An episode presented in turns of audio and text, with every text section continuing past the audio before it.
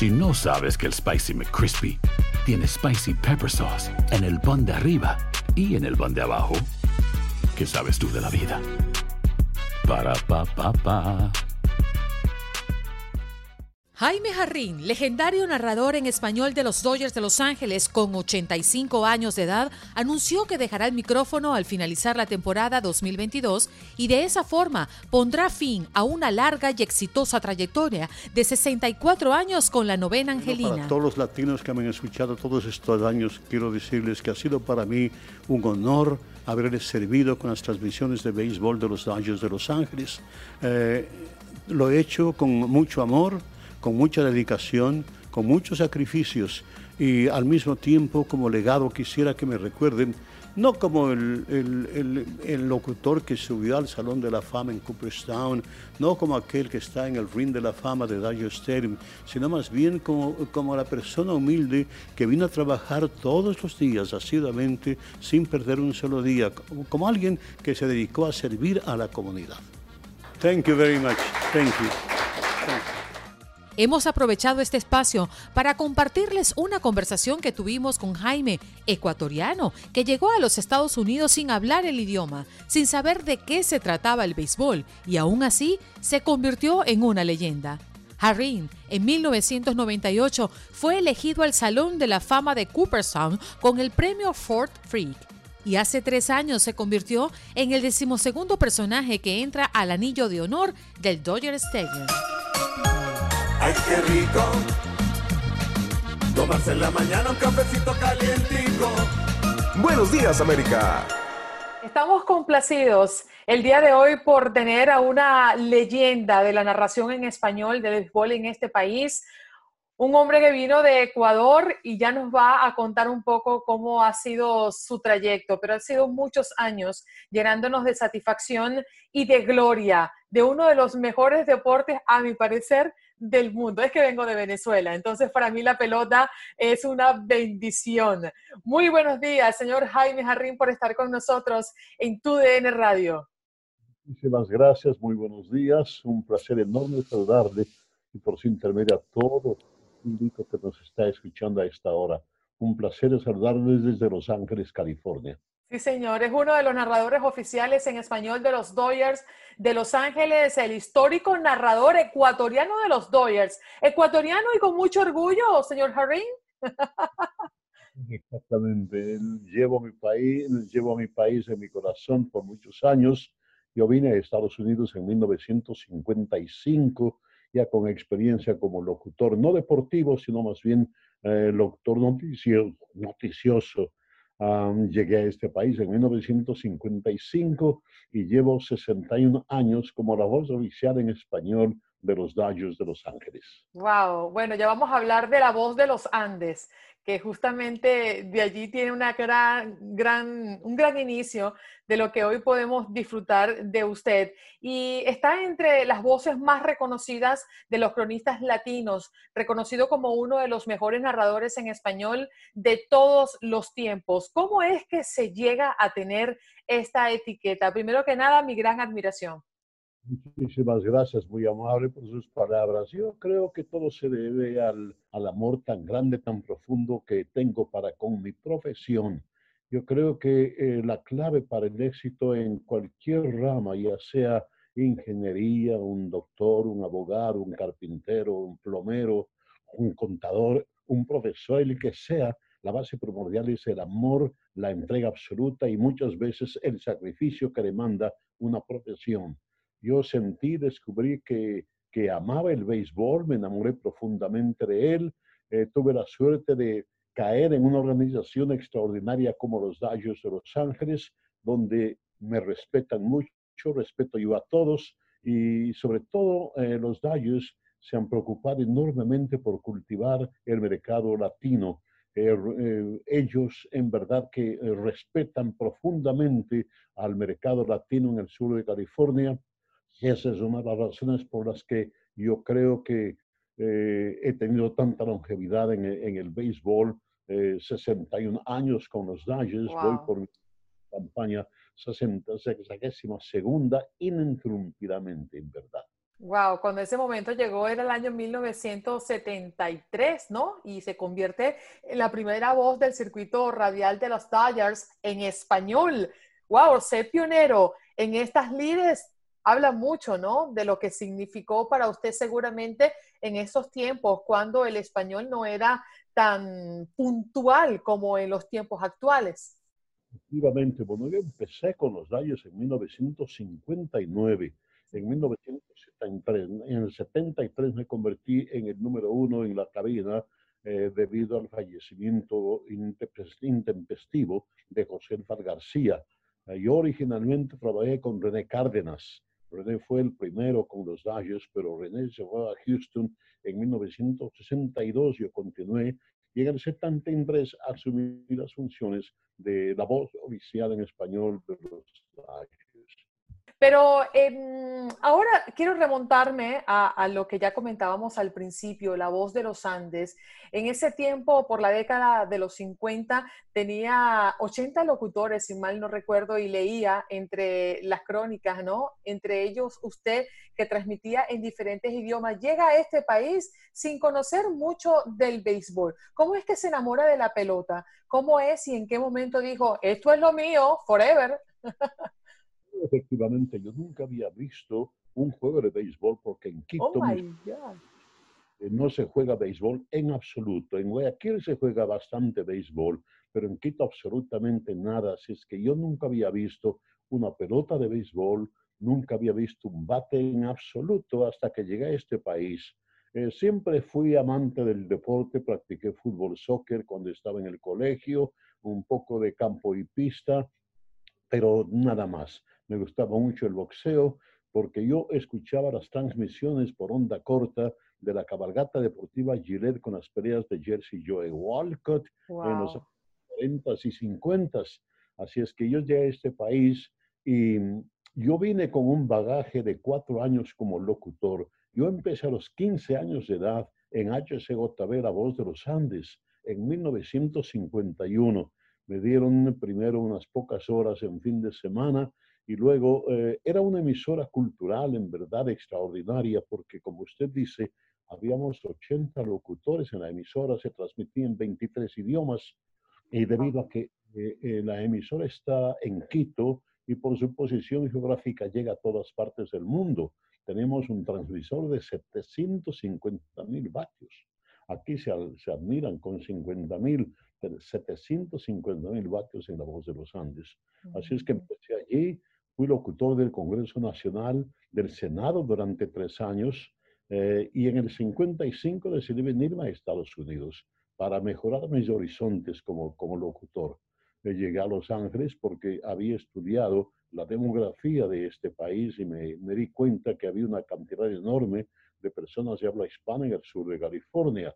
Llegué aquí, fui a buscar trabajo. En aquel entonces, en 1955, había solamente una emisora de habla hispana eh, full time en los Estados Unidos.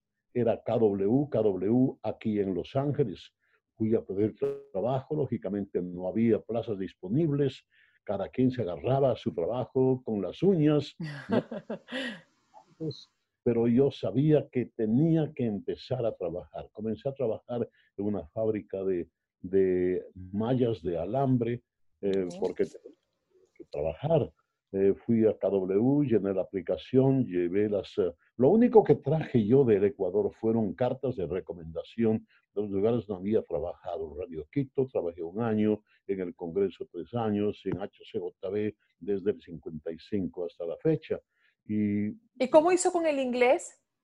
Bueno, una de las barreras muy grandes al comenzar aquí es, es el idioma. Cuando vine, creí que, había un, que hablaba un poco de inglés porque había en, en el colegio, seis años tomé inglés, era mandatorio en el Ecuador el inglés, y luego en HCJ había muchos americanos y hablaba con ellos, pero en honor a la verdad, cuando llegué aquí estaba perdido, no entendía el, el inglés de la calle aquí, era muy difícil el inglés de las, de las aulas escolares en el, en el Ecuador.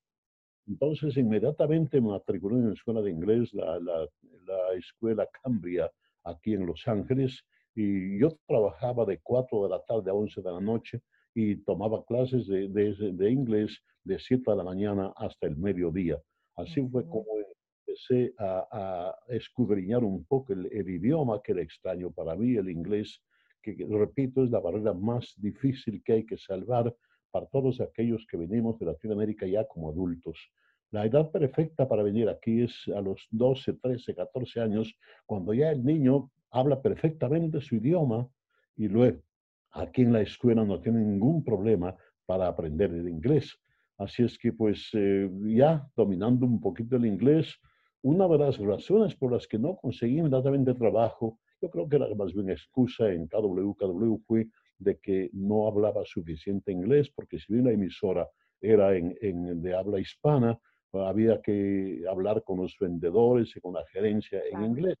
Pero luego finalmente me dieron trabajo también un fin de semana primero y luego después a los pocos días ya conseguí un trabajo estable y al cabo de, de año y medio ya subí a, a, director del departamento de noticias de la emisora. Yo formé un departamento muy completo con unidades móviles y con reporteros en la calle y todo eso y empecé a transmitir boxeo desde el Olympic Auditorium en Los Ángeles todos los jueves.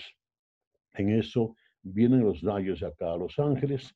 Yo no sabía todavía de béisbol cuando llegué en el 50, pero me, di, me llamó la atención el hecho de que en, en octubre del 55, tenía yo aquí cuatro meses de haber llegado, yo vi como en una semana había una cantidad de gente tremenda alrededor de radioreceptores y de televisores escuchando los juegos de la Serie Mundial de Béisbol entre los Y usted decía, bueno, pero ¿qué es esto? ¿Qué es lo que le ven a esa pelota?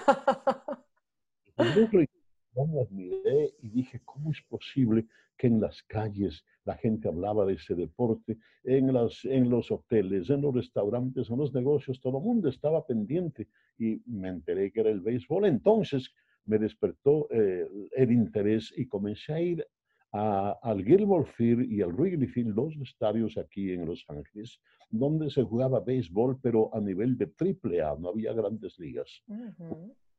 Empezar y fue cuando comencé a, a, ver lo que era el béisbol y comencé a sentir algo especial por el béisbol, sin imaginarme nunca, de los nunca, que eventualmente llegaría yo a transmitir béisbol de grandes ligas. O sea que tres años más tarde yo ya más o menos sabía lo mínimo del béisbol.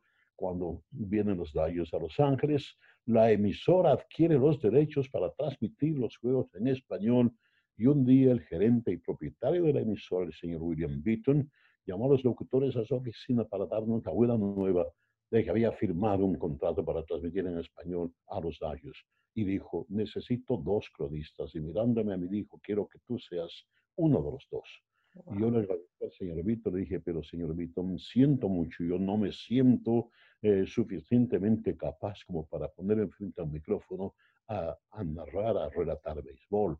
Él me quería mucho, yo cifraba los 23 años de edad y me dijo, Jaime, tú tienes un futuro, has hecho boxeo ya por dos años, veo que tienes habilidad para, para, para los deportes, quiero que tú estés allí, te voy a dar de plazo un año para que te prepares. Y así fue como en el 58, ya con los Dodgers jugando en el Coliseo, empecé a escuchar todas las transmisiones de béisbol. La televisión no me ayudó porque en esa época no se transmitía uh -huh. la televisión.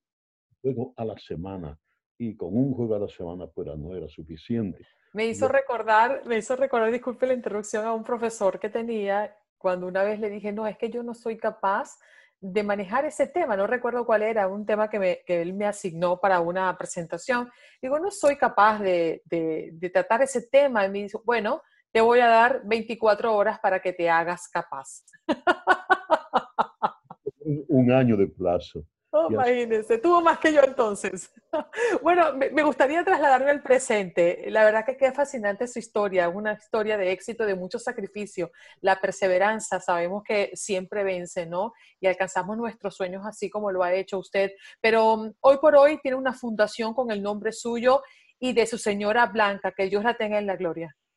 Efectivamente, bueno, Blanca, Blanca fue mi compañera por 65 años, nos uh -huh. casamos 65 años lamentablemente se fue en el viaje sin retorno hace un año y medio aproximadamente, precisamente el día 28 de febrero del año pasado falleció durante Spring Training en Arizona. Y para perpetuar su memoria y para seguir sus, uh, sus destellos que tenía de gran, de, gran generosidad cuando, cuando estuvo conmigo, pues mis hijos eh, tomaron la iniciativa. Tengo dos hijos, tuvimos tres, perdimos uno. Mis dos hijos, Jorge y Mauricio, dijeron, ¿por qué no formamos una fundación para dar becas eh, a estudiantes latinos de la universidad en dos, eh, en dos campos? en leyes y en comunicaciones. En leyes porque la organización Los Defensores, de la que, de la que somos voceros Jorge y yo, eh, pues nos respaldaron inmediatamente y nos dieron los primeros 40 mil dólares para establecer la fundación. Entonces decidimos que la, sean las becas para leyes y para comunicaciones por el hecho de que yo estoy pues en comunicaciones. Y así es como hemos pensado dar eh, tuvimos ya un evento que fue un gran, un gran éxito con un respaldo maravilloso de Univisión y, y pudimos eh, recaudar unos fondos y ya, ya nos decimos presentes. Dimos 240 mil comidas a, a, familias necesitadas aquí en el sur de California debido a la, a la pandemia. 240 mil comidas pudimos dar. Y vamos a dar pues eh, en este año dos becas yo quiero que sean becas no de mil dólares o mil quinientos dólares, porque no es nada eso. Sean becas de diez mil o quince mil dólares eh, que, puedan ayudarse estudiantes para que vayan a la universidad. Qué bonito, qué bonito. Gracias en nombre de todas esas personas que seguramente se van a beneficiar y que van a ver una luz al final del túnel.